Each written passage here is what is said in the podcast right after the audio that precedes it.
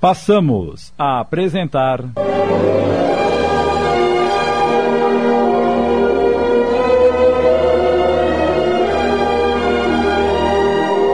Amor, Sol e Morredouro. Minissérie de Sidney Carbone baseada numa obra de Roque Jacinto.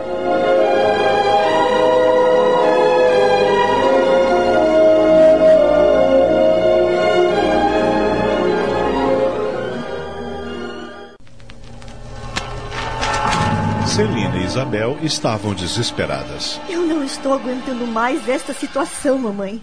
Minha vida se transformou num mar de lágrimas. O que está acontecendo com meu marido? Não é difícil imaginar, Celina. Rafael está enlouquecendo. Na realidade, Rafael absorvia o impacto de suas tendências das existências pretéritas que haviam ficado quase reformuladas na presente romagem terrena passara a viver sob o peso do passado numa angústia de visões interiores. Na própria clientela refletiu-se esse estado de ânimo. O consultório não mais albergava as criaturas que se compromissavam em desgastes neurológicos pelo acúmulo de exigências sociais e fruto do desregramento emocional de superfície. Desfilavam agora aos seus olhos usurários empedernidos, portadores de males inidentificáveis à sua perícia profissional, arquitetos da maledicência a exteriorizarem o avassalante domínio de doenças fantasmas, viúvas egoístas e inconsoláveis, exumando os cadáveres dos cônjuges, quais chacais a devorarem restos putrefatos. Toxicômanos suplicando pela sustentação de seus desvairados desequilíbrios espirituais.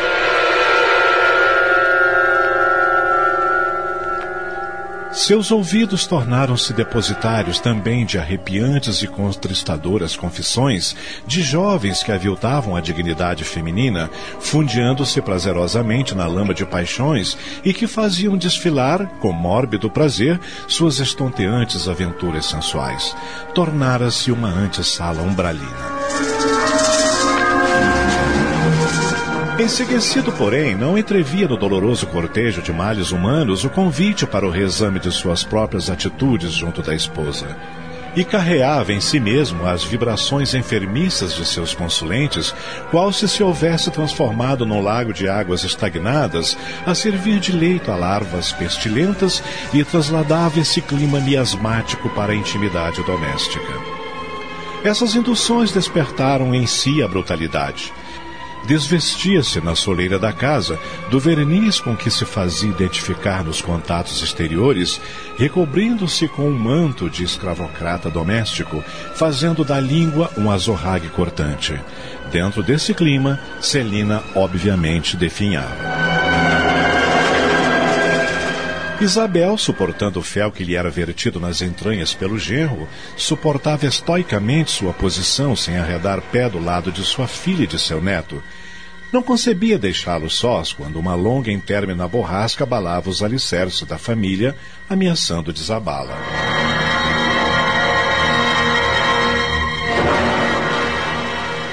Certo dia.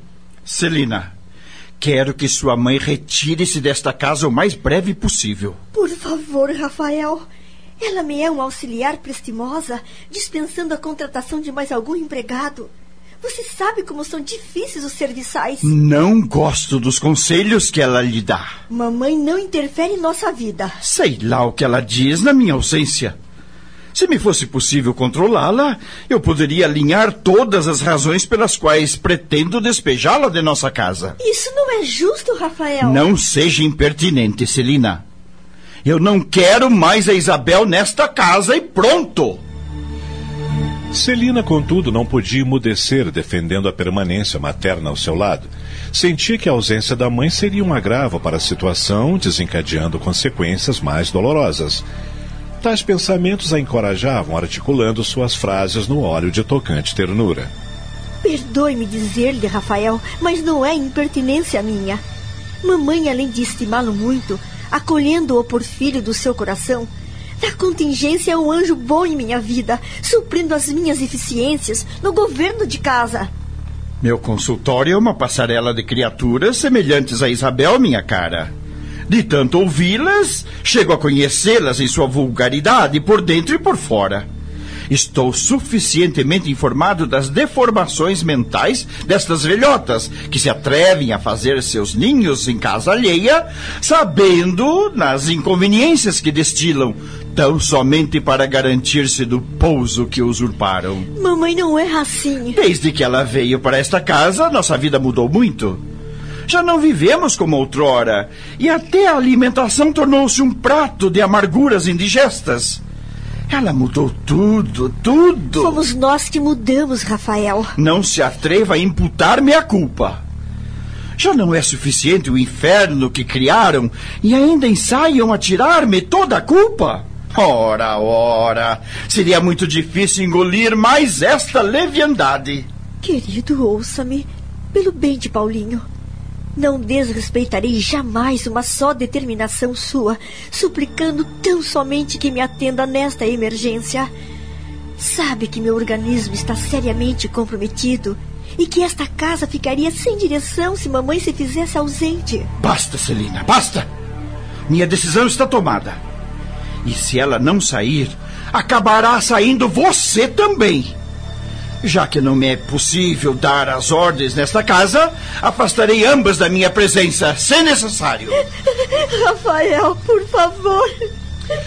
Celina prorrompeu em choro convulsivo. À vista das lágrimas, porém, Rafael não alterou o rumo de seu desequilíbrio, remetendo-se contra a esposa, já não mais verbalmente. Sua mão levantou-se nervosa e seus olhos chispando de rancor. Tome, maldita! Marcaram a face da esposa, onde desferiu uma bofetada. Isso é para que aprenda a não me desobedecer.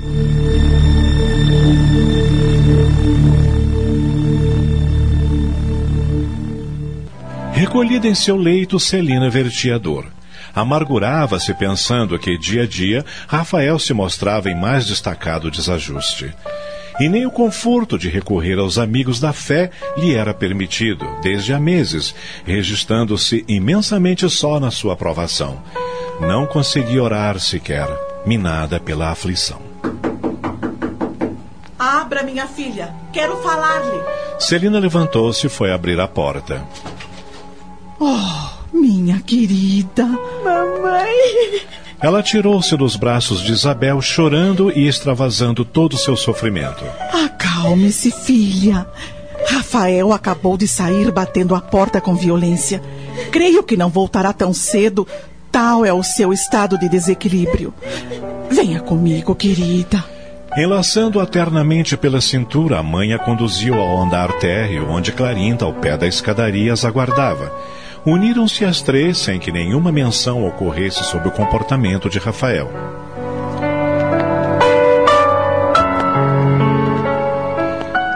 Sentaram-se as três em torno da mesa, estabelecendo um clima para ver Rafael recuperado. Compreendo, minha filha, os obstáculos com que se encontra para a oração equilibrada.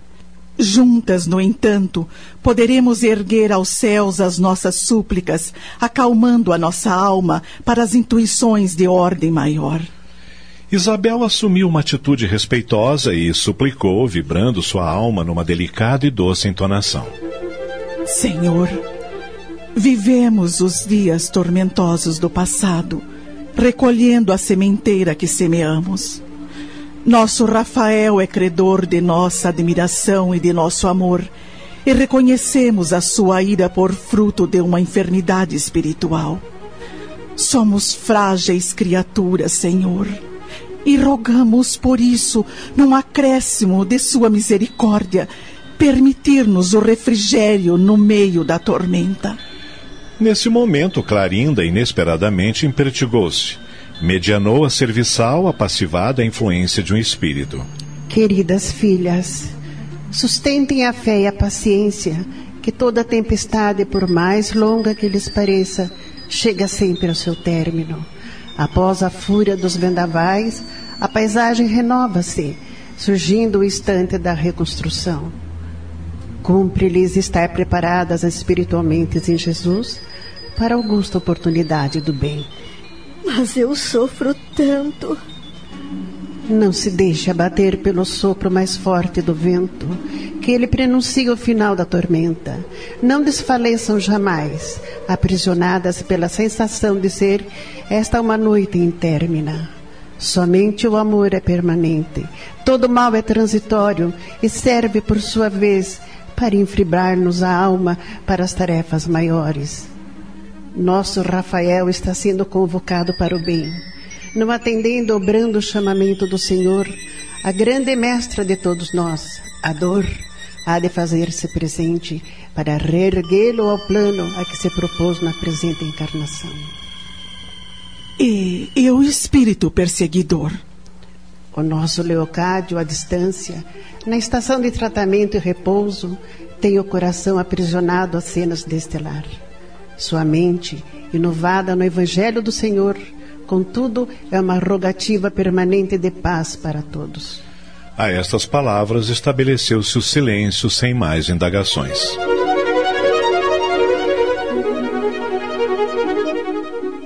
Estamos apresentando.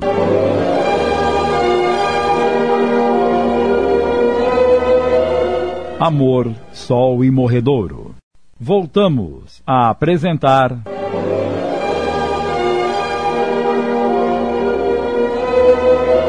Amor, Sol e Morredouro. Minissérie de Sidney Carbone.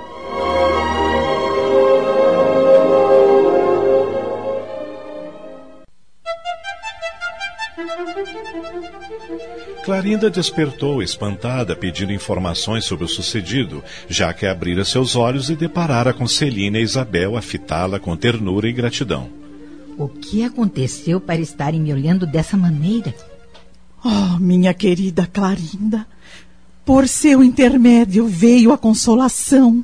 O que é isso, dona Isabel? Acho que dormi no meio da oração, isto sim. Eu me senti crescendo, crescendo, meio fora de mim, e depois dormi mesmo. Desdobrada, a Clarinda não memorizava agora as palavras que haviam sido articuladas pelo seu aparelho de fonação. A mediunidade realizara-se espontaneamente no momento decisivo. Eu não sou médium? Pois você o foi e naturalmente, Clarinda. Ouvimos falar de um novo dia que nascerá em nossas vidas. Observando que Celina estava em silêncio, Clarinda perguntou: A senhora continua triste? Ai, não é a tristeza que sinto, Clarinda. Pense em Rafael com toda certeza. Sim, mamãe. Não posso deixar de pensar em meu companheiro com alguma apreensão. Os caminhos que nos conduzem a Jesus não são traçados pelo mundo maior. Nós mesmos, a golpes de ações, talhamos essas trilhas espinhosas em meio ao matagal de nossas paixões. Rogo, pois, aos mensageiros do amor que socorram Rafael abreviando-lhe o reencontro consigo mesmo e amenizando as suas dores.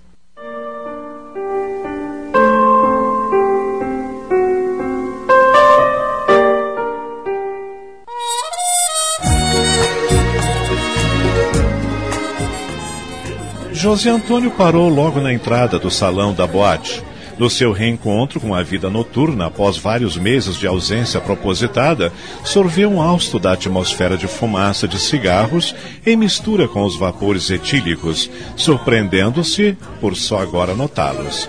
A música lânguida fazia o fundo de conversações fúteis e banais. Sem mover-se, ele examinou o salão. Naquela hora da madrugada, alguns conhecidos compunham grupos reunidos às mesas, circundando garrafas que eram revezadas por prestimosos garçons. Externavam semi-embriaguez, entretendo-se nos ociosos comentários nas picantes referências aos ausentes. José Antônio avistou Rafael, solitário, sentado a uma mesa e foi ao seu encontro. Olá. O que faz aqui? O recém-chegado sentou-se ao mesmo tempo em que, sorrindo, retribuía alguns acenos que lhe eram endereçados de mesas mais próximas. Estou revendo velhas paisagens. Aborreceu-se dos seus esforços de santificação? Estava imaginando quanto tempo você suportaria essa maçante vida que abraçou. Os princípios que abracei são bem respeitáveis. Nesse caso, o que pretende visitando os vivos? O necrotério seria o lugar mais ajustado para o seu passeio. Lá é que se encontram os amigos de seu novo círculo. Quais chacais a farejar os restos inertes. Aqui estão os pecadores, os mortos deste mundo. Eu precisava revê-lo, Rafael. Veio a pedido dela? Ele negou com a cabeça, sem demonstrar que estava condoído com a semi-embriaguez do amigo. Sentia um mal-estar no diálogo, mas não externava chocar-se com as referências ferinas de Rafael, apiedando-se por vê-las articuladas pelo companheiro a quem tanto carinho devia. Há muito tempo não vejo Celina. não me diga! E sem vê-la, sabia exatamente onde encontrar-me. Não é realmente uma arte demoníaca esta sua, pela qual é capaz de localizar-me na sua bola de cristal? Percorri todos os lugares que frequentávamos. Afinal, vim encontrá-lo aqui, o que significa nenhuma alteração dos hábitos antigos. Nada de novo em sua existência. É profundo. Observação muito sutil. Não haveria de pretender-me renovado, um homem ridiculamente transformado à luz de seus princípios. Não haveria de querer que toda a humanidade viesse a partilhar de seus propósitos e que os bares e boates subitamente ficassem desertos. Entre as loucuras do mundo, esta é a mais doida, José Antônio. A mais doida, ouviu bem? Como está, Celina? Apronte-se para revê-la. Eis o que lhe digo, José Antônio. Apronte-se para revê-la, que muito em breve ela estará circulando no seu novo seio social. E baixando a voz, qual se estivesse contando um segredo, continuou. Estou no final do grande preparo de Celina para a grande reentrada no palco de suas atividades. Muito em breve. Bastará que tenha um médium e, se sobreviver alguma coisa dela, ela virá atendê-los do além-túmulo. Mas não se atemorize, fiel amigo. Não pretendo matá-la. Longe de mim tal ato de extremada e condenável loucura. Ela se está consumindo como vela acesa. Apenas mais algum tempo. E zás! Catapum! Rafael! O que foi? Não gostou da observação? Então volte para os seus defuntos. A mim me cabe lidar com os vivos deste mundo. E também a mim me cabe velar pela casa que sustento com meus sacrifícios, sem que ninguém venha me fazer de idiota. E quer saber mais? Vá para o inferno! Mesmo sob a ação do álcool, o psiquiatra levantou-se e caminhou desenvolto, tomando a direção da saída, sem notar os olhares de espanto com que era seguido pelos antigos ouvintes e companheiros de noites esticadas em recantos como esse.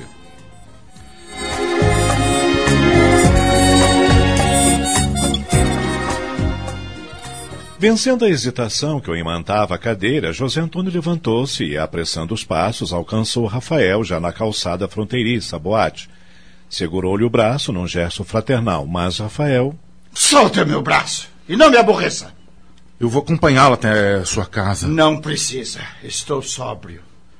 Estou tão imensamente sóbrio que não posso deixar de vê-lo com um misto de mágoa e de rancor mágoa e rancor que você me destilou no peito, atravessando as muralhas que eu edificara para proteger-me da visita de abutres da maledicência. Vamos indo. No caminho lhe explicarei tudo, Rafael. Ora, dispa essa máscara de servilidade! Você me noja! Soltando-se com violência da leve pressão que José Antônio fazia em seu braço, imprecando obscenidades aos brados, dirigiu-se ao estacionamento de veículos. Imóvel, José Antônio condoía-se do amigo.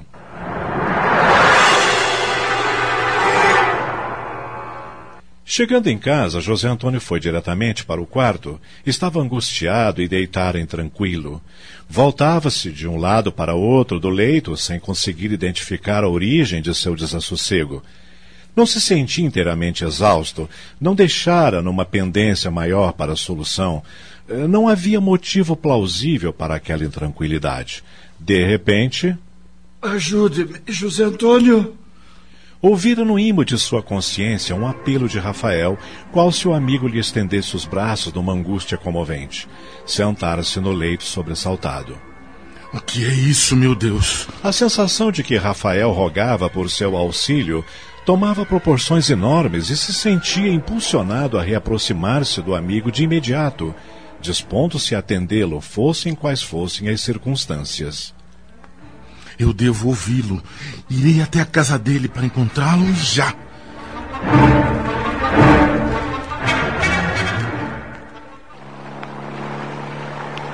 Rafael, tão logo contornou a primeira esquina, deixando o clube à retaguarda, pisou raivosamente no acelerador.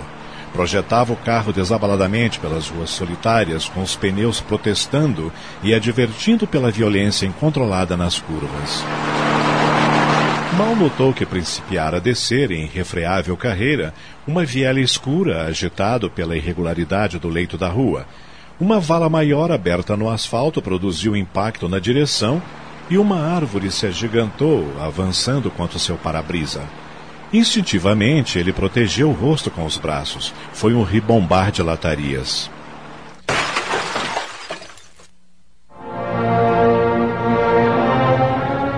O fragor do choque, prensando a coluna da direção contra o seu tórax, empanou seu angustiado grito de socorro. Ajude-me, José Antônio!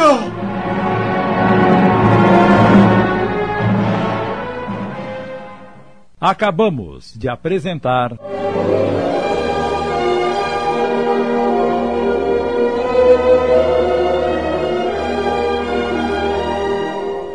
Amor, Sol e Morredouro. Minissérie de Sidney Carbone em 10 capítulos, baseada numa obra de Roque Jacinto.